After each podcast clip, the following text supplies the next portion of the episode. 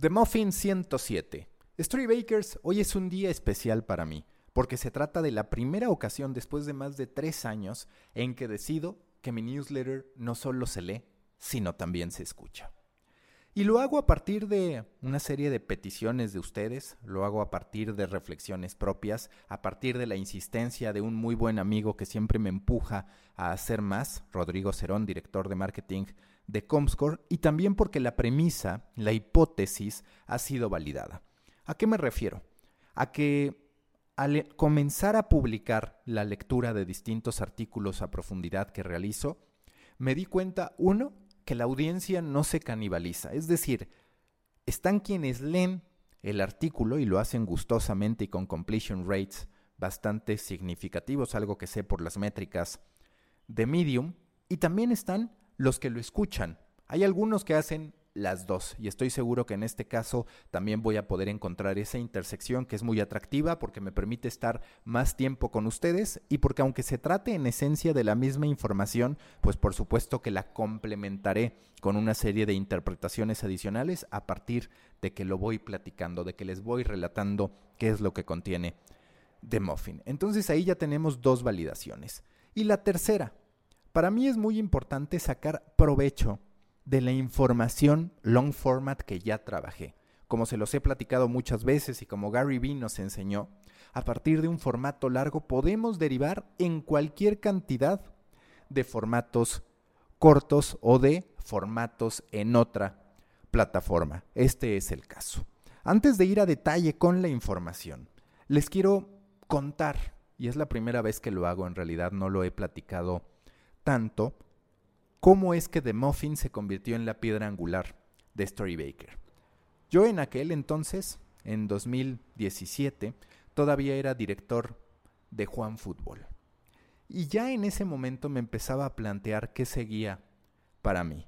¿Por qué? Porque habían sido ya tres años de haber creado una plataforma que fue muy oportuna en términos de lo que consumía la gente y del negocio que se abría. Recordemos que en 2017 todavía no se daba este gran cambio de algoritmo que terminó desafiando el modelo que tenía Juan Fútbol y que tenían varios de los medios fundamentados en redes sociales. Eran todavía momentos en que uno decía, claro, es que estar generando contenido en Facebook sin necesidad de que vayan al sitio, independientemente de que lo teníamos, pero nunca fue nuestra prioridad, es un buen negocio gano ahorrándome todo el tiempo que tengo que invertir para que la gente vaya a mi sitio y por el otro lado puedo vender a la escala de Facebook, no a la escala de mi sitio. Es decir, es más fácil entregar buenos resultados en Facebook que en mi sitio y posteriormente en Instagram.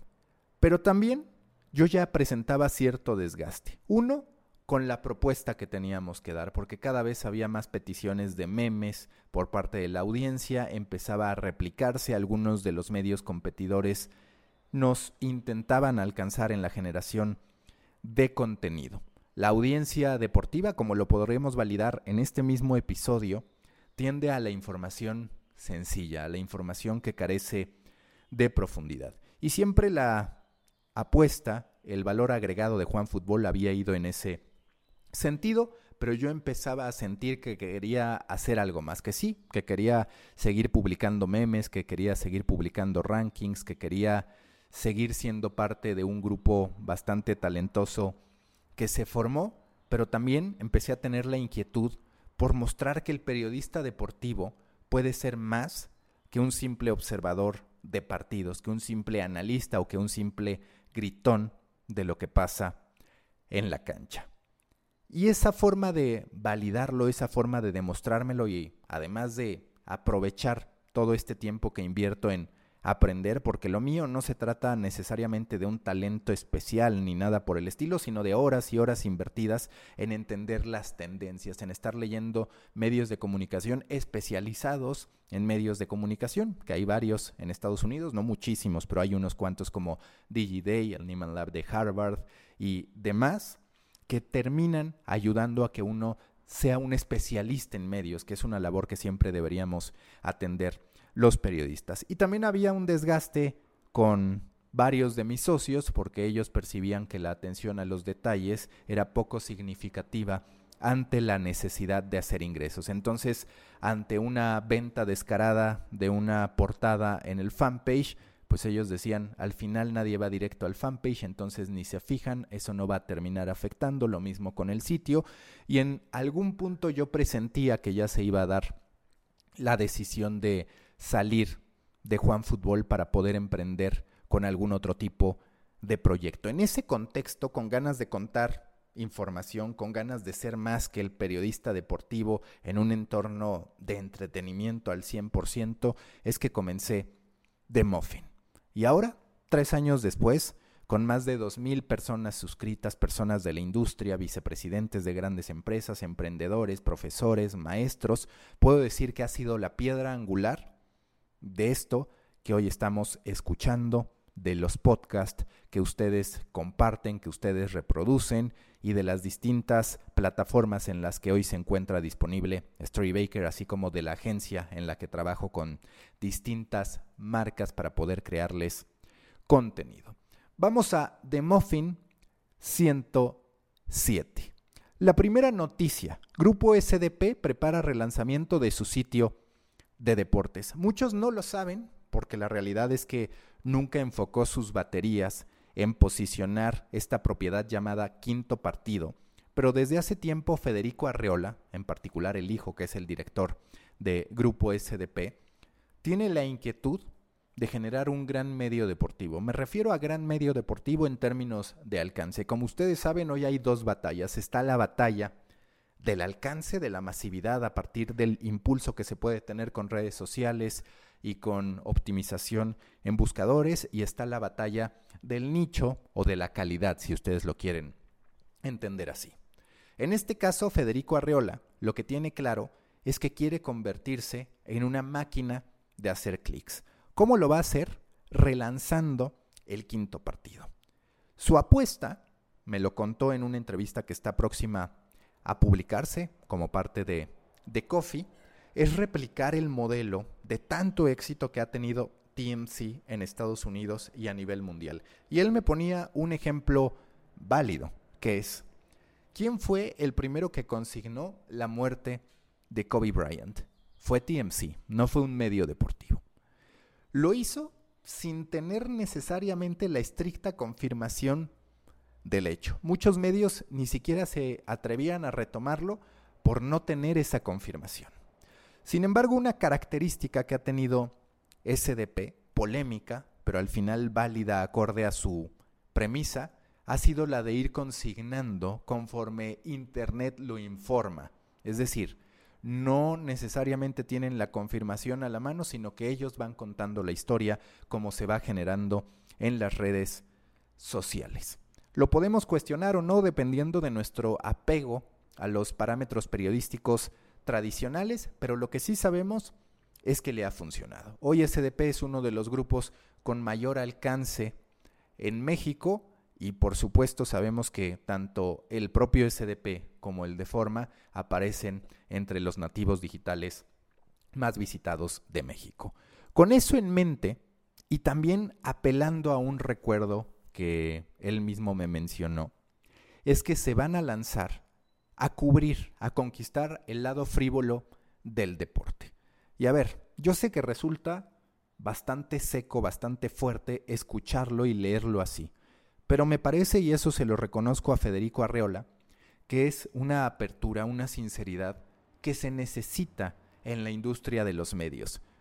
Porque nosotros podemos ver en Inglaterra, en Estados Unidos, en cualquier parte del mundo, que hay medios que tienen abiertamente una misión y que esa misión no necesariamente pasa por decir yo te voy a dar periodismo de calidad, entendiendo aún así la subjetividad que hay en ello. Y también hay otros que dicen yo voy a estar trabajando en torno a esto. Hay promesas de valor, promesas de marca muy bien consolidadas. Y en este caso, Arreola sabe y entiende que el chisme, que la nota detrás del deportista, que hay muchos elementos que no son a nivel de cancha que terminan entregando muy buenos resultados. Él me menciona, como les decía, a modo de antecedente, el modo en que impactaban las notas de Lucía Villalón y sobre Lucía Villalón en los tiempos en que fue novia de Chicharito. Él menciona, y nos puede doler o no, pero es real, que Lucía Villalón en aquellos momentos generaba cualquier cantidad de clics y que ellos por su capacidad para sentir el quehacer, el pulso de las redes sociales, van a poder detectar esas tendencias y así convertirse en uno de los sitios deportivos más visitados de México. Están trabajando en este proyecto, de acuerdo a lo que me contó, se seguirá llamando quinto partido, habrá que confirmarlo ya en los hechos. La idea del relanzamiento estaba antes, pero ¿qué pasó? Se cruzó la pandemia y movió los planes como nos suele pasar, o como nos ha pasado, mejor dicho, a prácticamente todos en esta coyuntura. Aún así, me contó Arreola que ya retomaron las juntas de planeación para poder muy pronto terminar lanzando o relanzando quinto partido. Habremos de ver qué tal funciona y cuánto tiempo necesita para poder colarse a Comscore. Que a ver, yo en favor de SDP, insisto, diría que ellos reconocen su propuesta. Hay otros que buscan limpiarse la cara para decir, no somos esto cuando sí lo son. En el top 10 de medios deportivos digitales, reconozcámoslo, no solo hay uno o no solo habrá uno si es que se logra colar quinto partido, sino varios que atienden el lado frívolo del deporte, solo que no lo dicen. Y hablando de deportes, les quiero contar que uno de los socios de Latinus, Rodrigo Peña,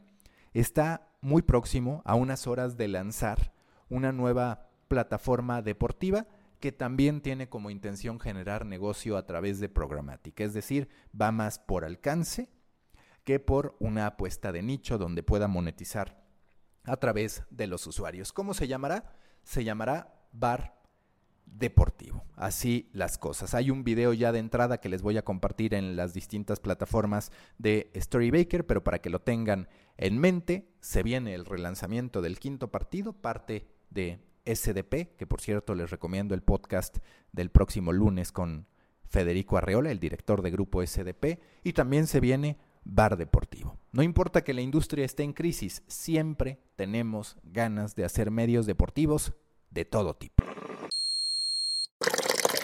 Ya saben que este tema se ha convertido en una especie de obsesión para mí, en una tendencia muy clara que tengo en la cabeza, porque al final yo formo parte de ella, entonces hay que creer en lo que uno hace. Ese es el primer punto. No voy a entrar tan a detalle porque en efecto he generado cualquier cantidad de contenidos a este respecto y la nota principal, digamos, es una que ya cubrí a través de The Coffee, que es el lanzamiento de Bar Emprende, un proyecto de Genaro Mejía.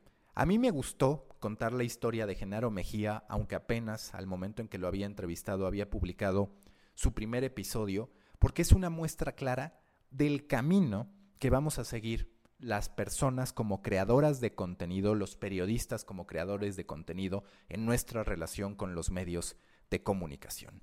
¿Qué pasa? Que así como nosotros vemos en Netflix a una serie de productoras que le realizan contenido, que le venden las series al propio Netflix, a Amazon, que le venden las series, a Disney Plus y demás, nos encontramos con que vamos a ver esa misma tendencia en medios de comunicación. Es decir, no por fuerza Bar Emprende se construirá de manera 100% independiente. Es muy posible que en el camino, porque de hecho ya está, por ejemplo, Bar Emprende en conversaciones con Infobae, este producto sea amplificado, sea distribuido por plataformas tradicionales, lo que significa un mayor alcance para la persona que está creando un concepto y también, en teoría, mejor contenido para los medios de comunicación que de este modo dejan de estar sujetos únicamente a las personas que trabajan para ellos, a sus empleados directos que están en el día a día, para abrirse a nuevos colaboradores. Uno de los grandes, grandes problemas de los presupuestos en los medios de comunicación, y ahora todavía más ante la coyuntura que estamos viviendo, es que el apartado para colaboradores viene de un error conceptual muy grande. ¿Cuál es ese error? Que el apartado para colaboradores históricamente en los medios digitales era presentado como apartado para columnistas, colaboradores igual a columnistas. ¿Y qué terminó pasando durante los primeros años? Sí, todos quisimos invertir en tener cualquier cantidad de plumas, pero los resultados, las métricas, nos decían una historia 100% distinta. Esas plumas muy reconocidas resultaba que no nos entregaban las cuentas que esperábamos, no se convertían en un producto diferenciador, en un producto que dijéramos vale la pena emprender. Entonces, el presupuesto para colaboradores se fue cerrando, cerrando, cerrando, hasta en algunos casos ser inexistente. Yo estoy convencido que lo que viene es un replanteamiento de la relación creadores de contenido, periodistas, con los medios de comunicación. Los medios de comunicación serán plataformas de distribución de apoyo para las creaciones de los periodistas que así tendrán una mayor capacidad de negociar con las plataformas ya establecidas. No trabajo para ti, colaboro contigo, te conviertes en mi cliente si así lo quieres ver, pero nunca, o ya digamos en desuso, como mi jefe. Bar Emprende, ya les decía, no entraré en mucho detalle, pero es un video semanal en esencia que se publica todos los jueves y tiene como intención convertirse en una comunidad de emprendedores que en medio de la pandemia y sus efectos comparten consejos, experiencias y anécdotas para superar la crisis. El primer episodio, por ejemplo, fue con el chef Eduardo García, el creador de Máximo Bistrot, uno de los restaurantes más prestigiosos de México a últimas fechas, aunque evidentemente afectado por el coronavirus. Pero la de Genaro Mejía no es la única marca personal. Hay dos categorías que están detonando mucho el posicionamiento personal. Primero, la que ocupa Genaro Mejía, que es la de los negocios o el emprendimiento. Pensemos también que más allá de periodistas, pues hay cualquier cantidad de personas hoy dedicadas a la parte de negocios surgidas de podcast. Pero en el caso de periodistas, además de Genaro, está Miguel Payares, que Miguel Payares tiene ideas de negocios, además de trabajar en una serie de medios de comunicación, que transmite de lunes a viernes a las 13.30 horas. Y lo que él hace es también buscar generar una comunidad sobre negocios y empresas que además tiene cierto enfoque en emprendedores. Por supuesto que esto nos lleva al siguiente riesgo, que es que en algún momento haya 35 mil marcas personales, solo por decir una cifra exagerada, y entonces nos empecemos a pulverizar. Pero ¿qué suele ocurrir? Yo muchas veces les hablo del acordeón. Ahorita se está cerrando todo. Digamos que cada uno de nosotros está creando su marca personal. En algún momento se va a abrir. ¿Por qué? Porque vamos a consolidar y vamos a terminar quedando en una especie de network donde podremos encontrar a distintos talentos, pero ya veremos eso cuando finalmente ocurren. Piénselo, es el camino tradicional en la generación de contenido. Yo tengo un canal, de repente formo parte de un sistema de cable, eh, luego nos vamos a la venta de OTTs particulares, que es también una tendencia, pero tal vez en algún momento cuando ya haya demasiada competencia habrá que consolidar, en fin, es un ir y venir en ese sentido. En deportes, como les decía, también hay una serie de emprendimientos en cuestión de marcas personales que nos pueden gustar o no, pero ahí están.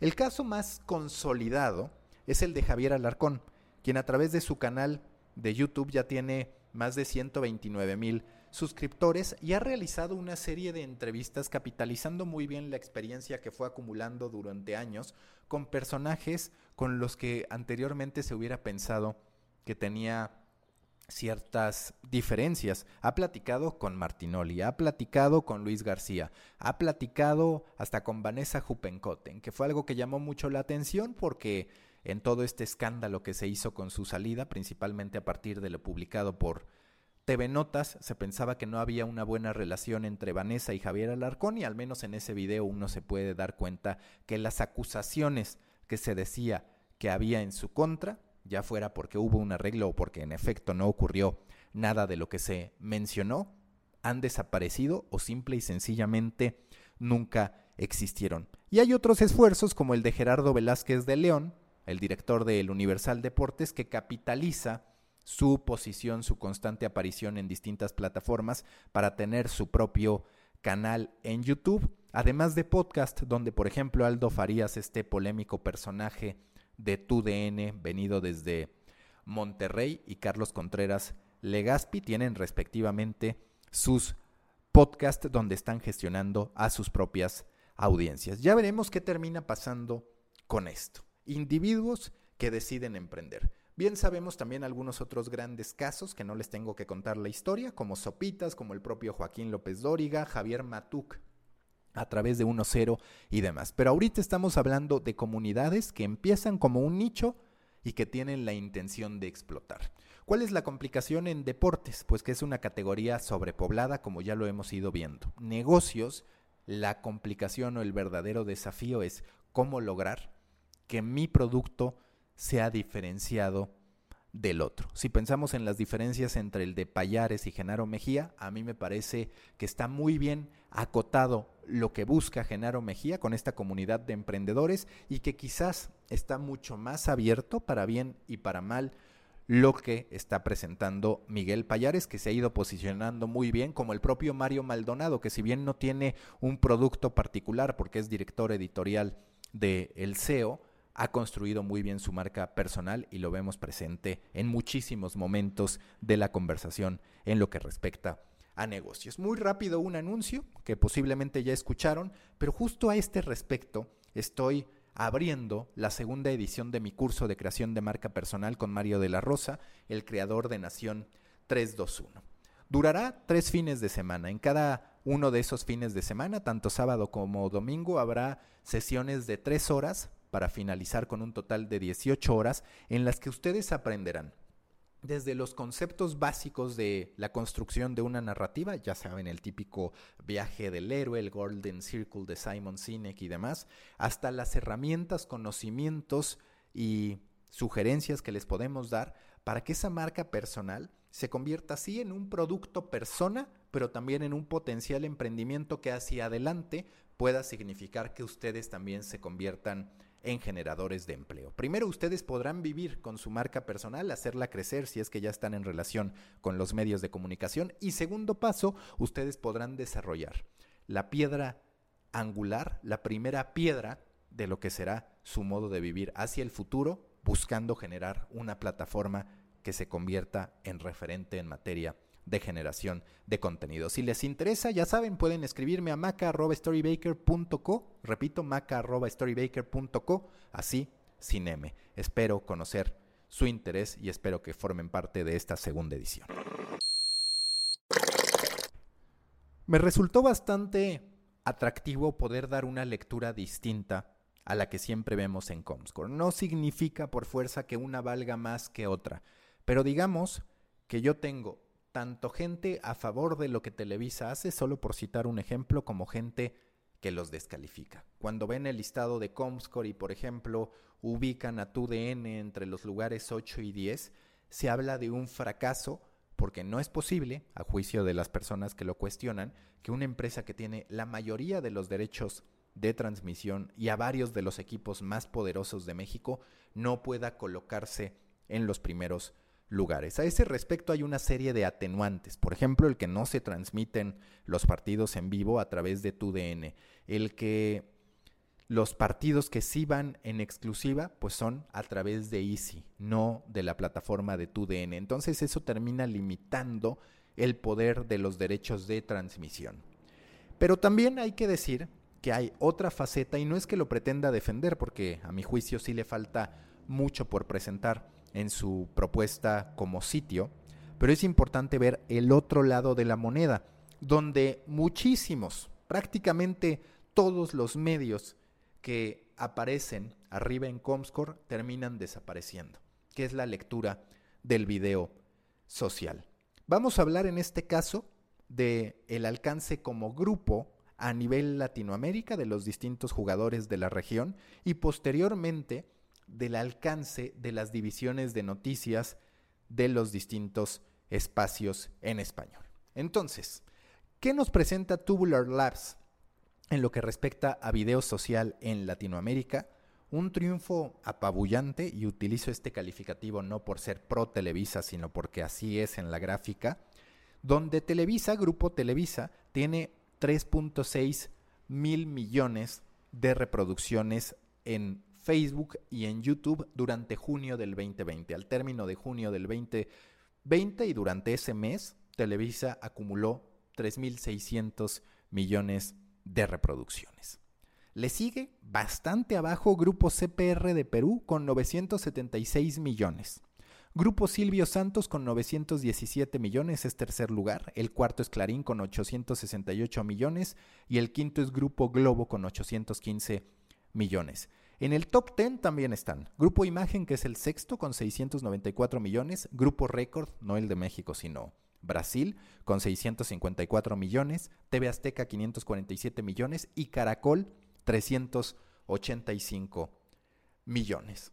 Entonces ahí hay una lectura de cómo podemos entender una historia solo si tenemos el panorama completo. A ver, es natural que para las televisoras, no solo Televisa, el propio Imagen, Televisión Azteca y demás, haya mayor oportunidad de negocio en la venta del patrocinio de video social en distintas redes que así pueden llegar a millones de personas, que incluso en su propia plataforma Claro, hay que cuestionar la otra pata. Y nos faltaría una más, que es la lectura de interacciones en redes sociales, que es otra avenida de negocio, pero eso ya depende de cada uno y de lo que decida hacer con sus estrategias. En lo que respecta a noticias, ¿qué ocurre? En primer lugar, una vez más, aparece la división de Televisa, Noticieros Televisa, con 243 millones, la gran mayoría de ellos generados a través de Facebook, que contabiliza las reproducciones a partir de más de 3 segundos de reproducción de los videos en cuestión. En segundo lugar, y aquí es importante notar que no hay tanta diferencia, aparece Imagen Noticias con 216 millones. Recordemos, Televisa 243 millones contra Imagen Noticias 216 millones. Bastante abajo casi al 50%. Está Azteca Noticias con 107 millones, posteriormente Milenio con 101 millones y ya más abajo encontramos a, por ejemplo, un CNN en español con 32 millones de reproducciones y a un Foro TV con 24 millones de reproducciones. Muy importante, como les decía, estar evaluando constantemente la lectura completa de las cosas y no quedarnos únicamente con lo que nos dice Comscore, que ahora les voy a decir qué es lo que dice Comscore. La gran novedad en lo que respecta a Comscore durante junio 2020, porque recordemos que el reporte de Comscore siempre sale un mes después, es decir, a finales de agosto se presentarán los resultados de julio y demás, en este caso los que tengo son los de junio 2020. La gran noticia fue la llegada de Milenio como el grupo de noticias más grande de México.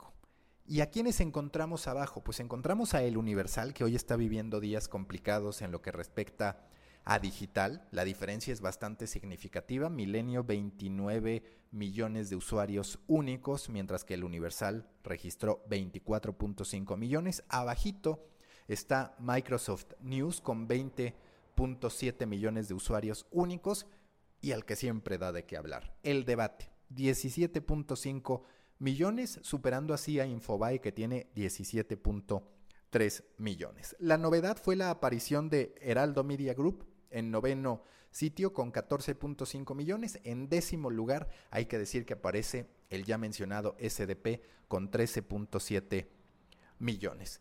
Es interesante también revisar cuáles son las propiedades digitales más visitadas de México. No solo medios de comunicación, sino propiedades digitales como tal. Está Google con 63 millones de usuarios únicos durante junio 2020. Facebook 59.8 millones. Esto por supuesto en México, solamente en México. Microsoft Sites 47.6 millones. Mercado Libre que acaba de hacer historia porque se convirtió en la empresa latinoamericana más valiosa de toda la historia recibe a 32.5 millones. Muchas veces vemos a Amazon como invencible, pero hoy todavía Mercado Libre sigue arriba. Es cierto que Amazon se va acercando, pero Mercado Libre ha tenido una gran, gran, gran capacidad para conectar con audiencias de poder socioeconómico medio bajo y eso lo está posicionando muy bien. Enseguida encontramos a Grupo Milenio, Televisa, Amazon, el debate otra vez y el Universal de México. Podríamos decir que hay una mitad de plataformas tecnológicas y mitad de medios de comunicación. Las tecnológicas, Google, Facebook, Microsoft, Mercado Libre, y Amazon. Y en lo que respecta a medios de comunicación, Milenio en quinto lugar, Televisa en sexto lugar, Grupo El Debate en noveno lugar y El Universal de México en décimo lugar. Ahí las propiedades digitales más visitadas de México y esta lectura completa.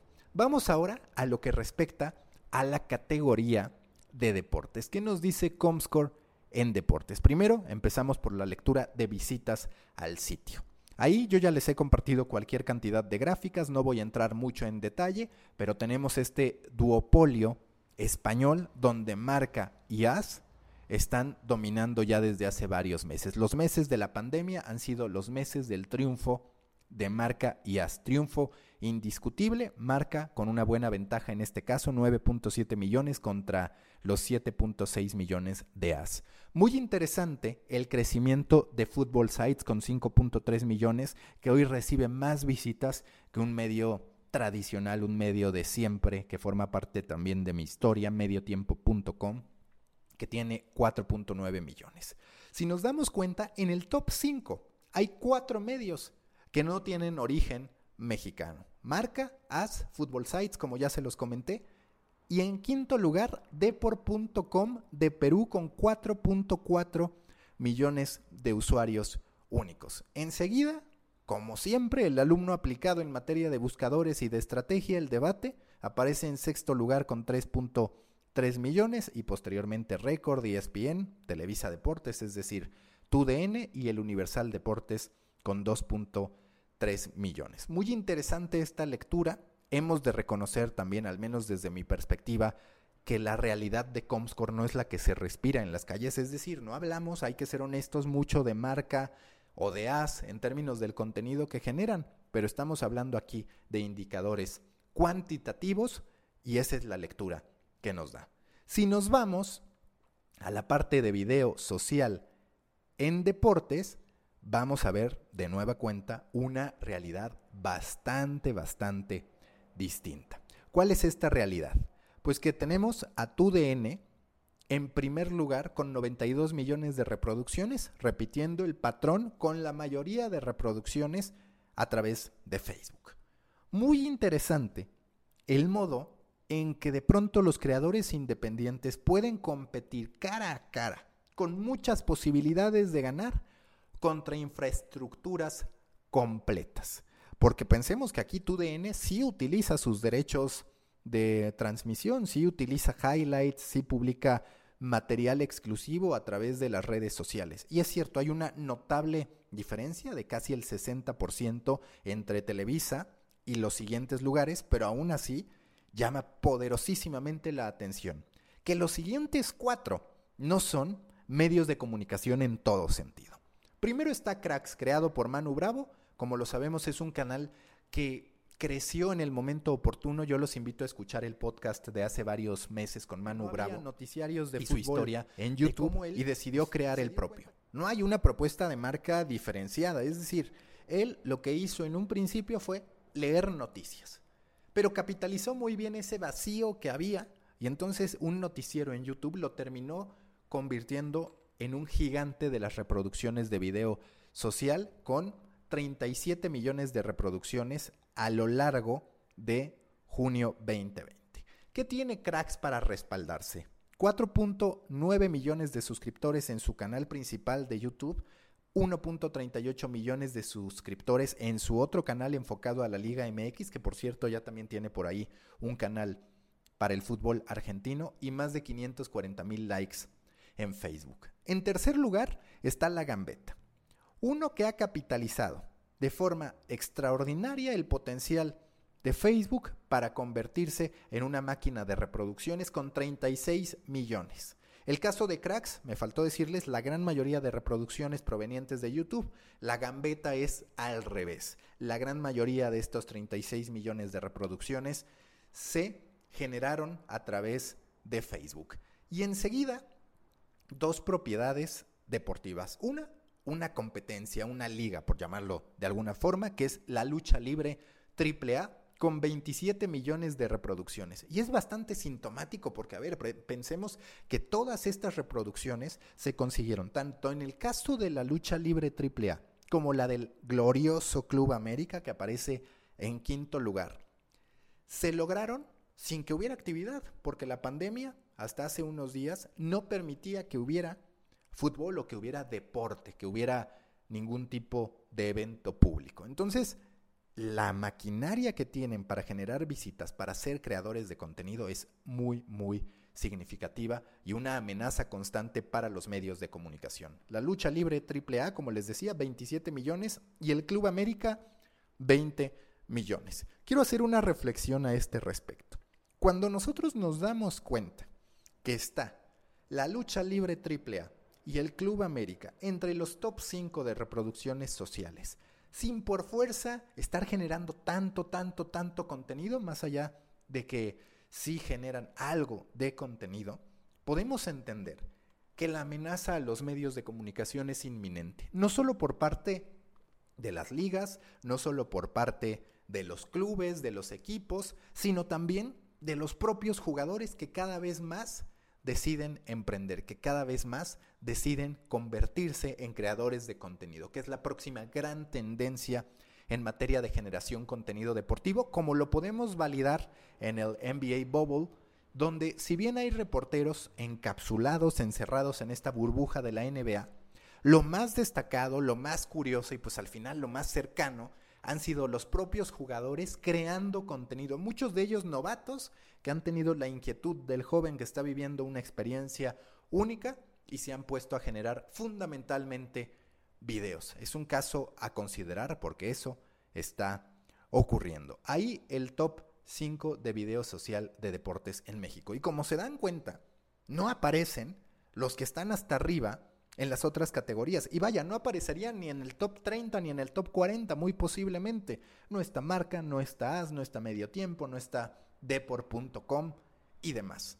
Así la lectura de estas dos cosas. ¿Cuál faltaría una vez más? Y ya se las voy a tener en próximas entregas. La de las interacciones, la que nos da Social Bakers. Entonces, Tubular Labs nos dio la lectura de video social. Comscore, la lectura de visitas multiplataforma. Y finalmente estará Social Bakers para darnos toda esta información sobre el consumo, sobre las interacciones en redes sociales. Ya en distintos espacios les he hablado sobre la otra tendencia que se conecta con lo que les mencionaba en el punto anterior. ¿A qué me refiero? Las marcas personales un día van a trabajar juntas, se va a consolidar el esfuerzo colectivo.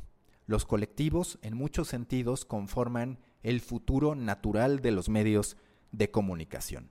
La suma de marcas personales que se concentran en una misma plataforma, en un mismo producto y en una misma propuesta, cada uno sumando valores al producto que se vaya a presentar. Uno de los primeros casos, que por supuesto los resultados son inciertos, habrá que ver qué tal funciona en la práctica, será el de Defector. ¿Y qué es Defector?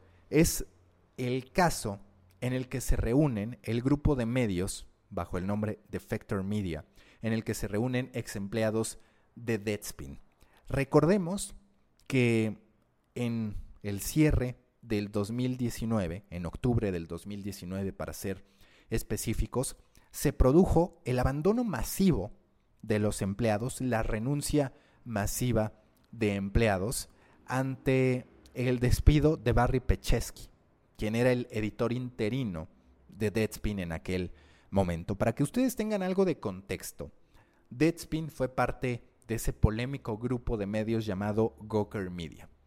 Y ahí hay también muchísimas historias que hay que contar sobre cómo terminó desapareciendo, rematándose en bancarrota Gawker Media a partir de que de una demanda que el luchador estadounidense Hulk Hogan, a quienes ustedes ubican o por el ring o por una serie de películas que yo reconozco que consumí ávidamente algunas de ellas cuando era niño, termina demandando a Nick Denton, quien fue el creador de Gawker Media. ¿Y por qué lo demanda? Por la publicación de un video pornográfico del propio Hulk Hogan.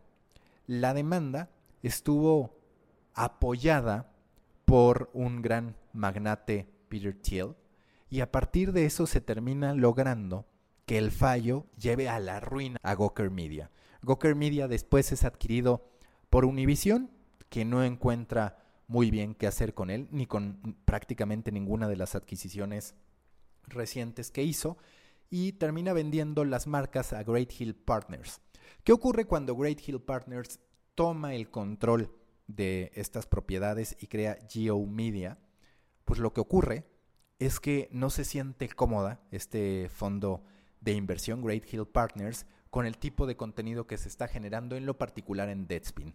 Porque Deadspin históricamente era un medio que pues sí, se podía decir que era de deportes, pero hablaba en términos generales de cualquier cosa que estuviera en tendencia y de cualquier cosa que los editores consideraran que formaba parte de la cultura de Deadspin, del modelo editorial que era bastante inclusivo, por decirlo de alguna manera, en lo que respectaba a las historias.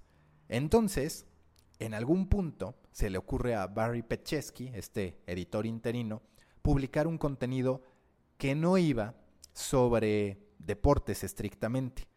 Y entonces se termina generando el despido inmediato y con él también la salida de otras 18 personas, de otras 19 personas, para ser específico. 19 personas que deciden renunciar para, junto con Barry Perchesky, representar el adiós de 20 personas. De la nada, Deadspin se queda sin empleados y ya ahí se encargaron de realizar su reestructura interna para seguir operando Deadspin, aunque no con un gran resultado, no con un resultado notorio en términos de éxito o de satisfacción de los lectores.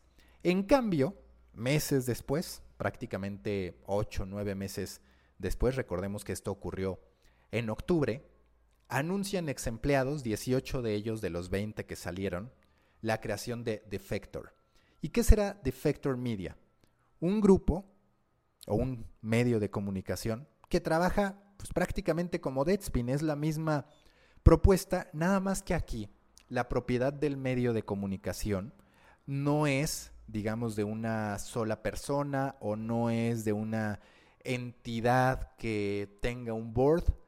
Aquí sí tienen un board, pero de manera diferente. Les voy a explicar las reglas que pusieron en Defector. Primero, cada empleado tiene 5% de las acciones de la empresa. Segundo, los empleados mantienen la propiedad de los contenidos publicados por Defector, lo que representa evidentemente mayores oportunidades de ingreso en caso de que lleguen algunas alternativas de poder convertir las piezas en texto o en audio que generen en contenidos para plataformas de terceros. Pensemos que este punto hoy es importante para los creadores de contenido, porque antes tú entregabas tu trabajo, tu nota, tu artículo, tu investigación y el medio hacía lo que quisiera con él. En muchos de los casos hasta trasladarlo a otro tipo de plataformas. Tristemente no suele pasar en México, pero sí en Estados Unidos. Con este punto en particular, los creadores de ese contenido se seguirán llevando beneficios en caso de que crezca la monetización de los productos. Tercero, el editor en jefe puede ser destituido en caso de que se alcancen dos terceras partes de los votos entre socios. A ver, se presenta como algo bastante democrático, me parece innovador, me parece digno de prueba, pero he de reconocer que el problema de los colectivos puede estar en este tipo de puntos. ¿Por qué? Porque entonces empiezas a entrar a un tema político que puede entorpecer las negociaciones. Dos, generar una división constante entre distintos grupos de poder y llevar a que se caiga en una búsqueda de populismo más que del convencimiento de esto es lo que tenemos que hacer. En muchos de los casos las mayorías no por fuerza toman las mejores decisiones. Cuarto, cada uno de los 19 empleados, porque hay 18 empleados que eran ex empleados de Deadspin y una persona más que se suma como el vicepresidente, que ahora les voy a contar la historia de este vicepresidente porque es bastante sintomático de lo que se puede construir con una audiencia fiel. Volviendo al punto, cada uno de los 19 empleados irán recibiendo paga conforme se vayan generando ingresos. Su remuneración depende del éxito del medio. A ver, pues claro que tuvieron que ahorrar para poder tomar una decisión así, pero el chiste es que ellos confían en que el dinero va a ir llegando y entonces van a estar recibiendo ingresos proporcionales a su participación en la empresa. Y un punto que es más de estrategia que de cómo funciona, Defector lo que hace es está lanzando un podcast en agosto para liberar su sitio en septiembre. Cada vez más son los medios que deciden iniciar con algo distinto al aterrizaje tradicional que es yo lanzo mi.com y ya a partir de eso derivo en una serie de productos. Hay una lección adicional, el valor de seguir atendiendo a la comunidad.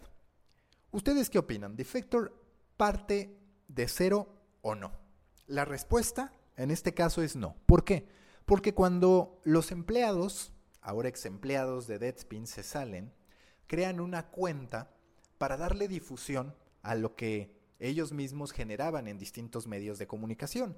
Entonces, a través de esa cuenta han ido amasando a una serie de lectores que dicen extrañar lo que era Deadspin, no lo que es hoy, y que por ende los acompañarán en este viaje. Es muy importante que nos preparemos siempre para ese momento en el que puede que llegue el despido y nosotros llevemos 5, 10, 15 años, de pronto nos demos cuenta que no nos llevamos nada de lo que habíamos trabajado, más allá del dinero que en su momento nos pagaron por nuestro trabajo. Hay que pensar en esa transición en la que una audiencia de un medio de comunicación también se va con nosotros, no porque se trate de un robo de audiencia, sino porque hoy las personas empatizan y se relacionan con las personas con mayor facilidad que con las personas jurídicas. ¿Cuáles son los ingredientes del éxito, las observaciones particulares que yo tengo sobre Defector. Defector hereda una audiencia enamorada de un estilo que no depende del nombre del medio, sino de las personas que lo hacen. Y les voy a citar un gran, gran, gran ejemplo de que eso sí pasa. Las audiencias se enamoran de las personas, no necesariamente del nombre. Bill Simmons, cuando sale de Grandland, se dedica a construir The Ringer, que posteriormente sería adquirido por Spotify, y no parte de cero. Tiene una audiencia tanto él como el estilo de lo que había generado. Y eso se convierte en un gran soporte al momento de estar lanzando. Los escritores de Deadspin, además de los fanáticos ya concentrados en la cuenta de los disidentes, tienen sus propias audiencias. Esta es una de las ventajas de los colectivos. Yo tengo a 18 personas que son periodistas. Esas 18 personas tienen sus audiencias. Le permito mostrarse como un socio de este medio de comunicación y por ende su interés por comunicar que está ahí va a ser todavía más grande que si fuera un simple empleado. Entonces ya tiene dos soportes, la audiencia heredada de Deadspin y la audiencia de cada uno de estos creadores, que evidentemente habrá un, una intersección, un traslape entre ambos, pero a final de cuentas pueden sumar. Está el desafío del colectivo. El colectivo puede o no funcionar, y eso ya lo veremos en el tiempo. A mí hay cláusulas como aquella de las dos terceras partes del editor en jefe. Yo creo mucho más en la generación de un board más pequeño en el que se puedan tomar decisiones que en este tipo de acciones, pero hay que reconocer que es una buena manera de ser incluyente. Entonces ya veremos qué termina ocurriendo. Y les hablaba de quién es la persona número 19. La persona número 19 se llama Jasper Wang. Él es un ex empleado de Bain Company que era un apasionado de Deadspin desde hace muchísimos años. Él tenía 19 años cuando era fanático de Deadspin, cuando se enamoró de los contenidos. Entonces, lo que terminó ocurriendo es que en algún punto cuando se da cuenta de esta disidencia de estas personas que se van de Deadspin, él, Jasper Wang, se pone en contacto con distintos disidentes, con distintos ex empleados de Deadspin, para ofrecerles hacer esto, este colectivo. No fueron los periodistas los que lograron unirse, sino la mentalidad y la visión de Jasper Wang, que ahora será el responsable de llevar la parte de negocio de este medio de comunicación de Defector Media. Es una historia romántica, sin duda, una historia de lucha incuestionable, una historia que emociona a todos los que somos periodistas y en algún momento hemos sentido que el negocio se está yendo a manos que ni siquiera participan activamente en la generación del contenido. Así que ya veremos cómo le termina yendo a Defector Media. Vamos ya a finalizar con las recomendaciones de The Muffin 107. ¿Qué escuchar en materia de podcast? Yo les recomiendo Sandra o en su caso Sonia, que es la versión mexicana. Es una ficción sonora que habla sobre un asistente, sobre un asistente inteligente que se parece mucho a Google, que se parece mucho a Siri, que se parece mucho a los asistentes que ya conocemos. Pero hay una pequeña, gran diferencia. Sandra, a diferencia de Alexa, es más inteligente. ¿Y por qué es más inteligente? Porque resulta que es manejada por seres humanos.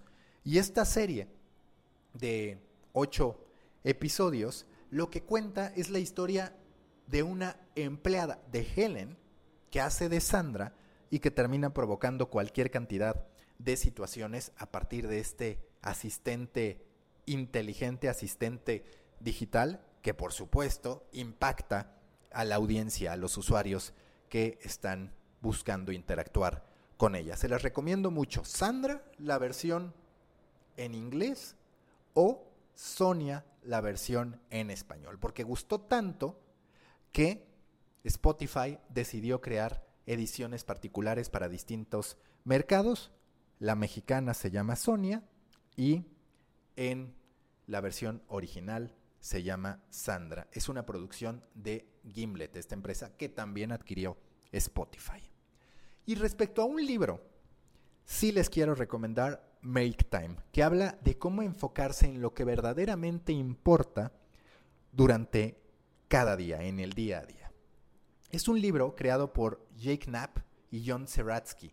Ellos cuentan una historia bastante particular porque fueron parte de la creación de, por ejemplo, Gmail, del algoritmo de YouTube, en fin, de una serie de actividades tecnológicas pensadas para atrapar la atención de los usuarios y en algún punto para ellos desarrollar sus proyectos y cuando ya habían salido de eso, desarrollan un esquema, un método conjunto para poder agendar distintas actividades, para poder gerenciar, administrar su tiempo de manera inteligente.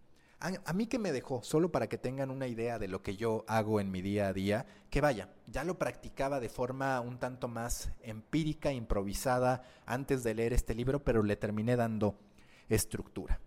Yo de 6 a 12 busco trabajar en lo mío, en los proyectos que a mí me apasionan, en los proyectos en los que necesito más creatividad, más concentración, más atención.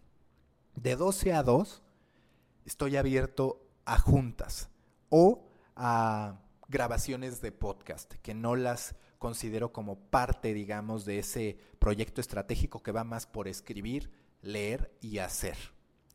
Y posteriormente, de 2 a 4, bueno, puedo comer o realizar la actividad que yo quiera. De 4 a 7, de 4 a 8, lo que hago es habilitar espacios para grabación de podcast, para juntas y demás. Pero por lo general las juntas están encasilladas en de 12 a 2 y yo de 4 a 8 de nuevo lo dedico a crear contenido, pero ahora más en audio o digamos que no requiera de estar frente a la computadora escribiendo, que es mi, trabajo predilecto si así lo quieren ver. Entonces, ahí les dejo esta recomendación, Make Time, estoy seguro que ustedes también van a poder tomar decisiones a partir de esto. Es muy importante para mí que entiendan que todo esto que platicamos es producto de un ejercicio escrito. Me gustaría mucho que fueran parte de él. Si quieren suscribirse para recibir The Muffin, lo pueden hacer yendo a storybaker.co diagonal de guion medio muffin. storybaker.co diagonal de T-H-E guion medio muffin. Envío este newsletter cada semana, en ocasiones cada 15 días, dependiendo del flujo de información pero estoy seguro que juntos podemos hacer una comunidad que analice a fondo todos estos casos. También quiero invitarlos a las distintas redes de Storybaker en Instagram, en Twitter como Storybaker-bajo, en el company page de LinkedIn y también en el canal de The Coffee Podcast en Telegram. Así lo pueden encontrar, The Coffee Podcast y por supuesto en el grupo de Proyecto Morona en Facebook. Nos escuchamos en la próxima entrega de The Muffin y por supuesto en el resto de productos de Storybaker.